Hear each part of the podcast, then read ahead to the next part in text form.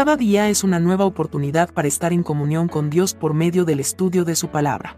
Bienvenidos a su espacio de devocional diario, Jesus is Life. Con un abrazo fraterno les damos la bienvenida para continuar en el libro de Ezequiel, capítulo 21, La espada vengadora. Luego recibí este mensaje del Señor, Hijo de hombre, ponte de cara a Jerusalén y profetiza contra Israel y sus santuarios.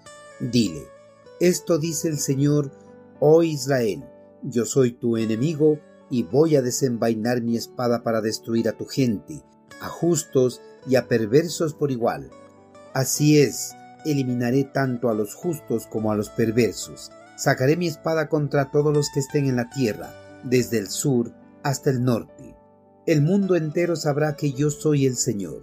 Tengo la espada en la mano y no la devolveré a su vaina hasta que haya terminado su trabajo. Al estar al frente de un delincuente, comúnmente las personas sienten un profundo miedo y más aún si el delincuente se encuentra armado.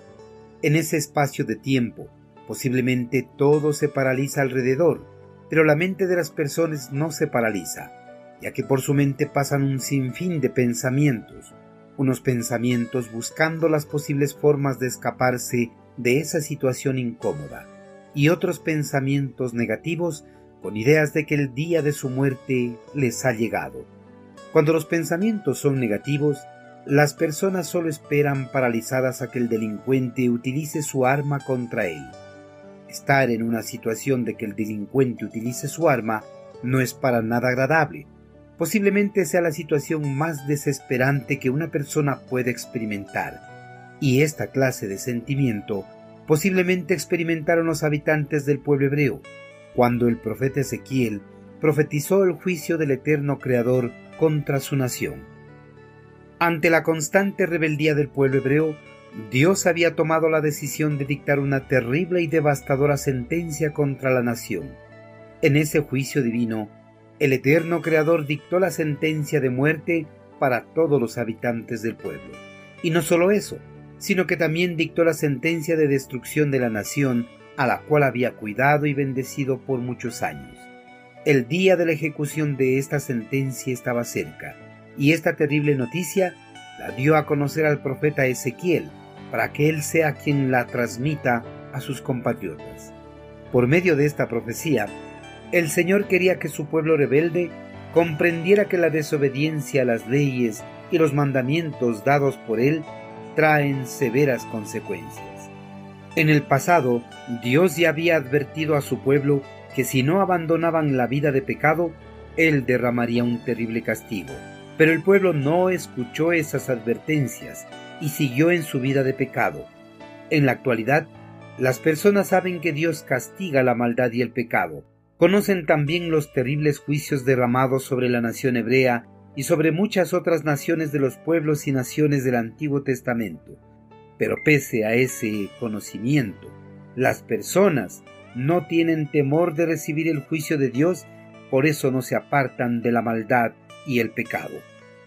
El Señor le dijo al profeta que dijera a su pueblo que él se había convertido en su enemigo y que estaba a punto de desenvainar su espada para destruir a todos los habitantes de Israel, que con su espada daría muerte a todos los que estén en Israel sin ninguna clase de misericordia, y que no guardaría su espada hasta que culmine su juicio sobre la maldad y la perversidad de todo Israel. Dios con este terrible juicio sobre la nación hebrea quería dar a conocer a todo el mundo que Él es el Señor y soberano del mundo, pese a que muchos no quieran reconocer, Dios es Rey y soberano de todo el mundo, y por eso ejecutará su sentencia contra todas las personas que no muestren arrepentimiento de sus pecados. Este juicio será terrible y terminará con la destrucción de millones de personas alrededor de todo el mundo. Queridos hermanos, todo aquel que practique el pecado se vuelve enemigo de Dios, porque Dios es un Dios santo y no puede convivir con el pecado. Por eso todo aquel que practique el pecado no podrá entrar al reino de los cielos, más bien serán sentenciados a una eternidad de sufrimiento en el lago de fuego. Dios ya tiene el día adecuado para ejecutar su juicio sobre la maldad y el pecado de los hombres. En ese día, Dios desenvainará su espada y dará muerte a todos los que rehusaron arrepentirse de sus pecados y aceptar el sacrificio de su amado Hijo. En ese día, Dios no tendrá misericordia de nadie. Amigo, si usted no quiere sentir la espada vengadora de Dios, no sea terco como el pueblo hebreo. Escuche esta advertencia que el Señor le está dando. Arrepiéntase de todos sus pecados y con un corazón quebrantado, confiéselos a Cristo Jesús. Él en su amor y misericordia perdonará todos sus pecados y lo liberará de su espada vengadora. El Señor lo recibirá en sus brazos y le dará una nueva vida para que vive eternamente junto a Él en su reino. Envíenos sus sugerencias y comentarios a nuestro correo electrónico ministerio.jesusislife.net. Este programa es una producción de Jesus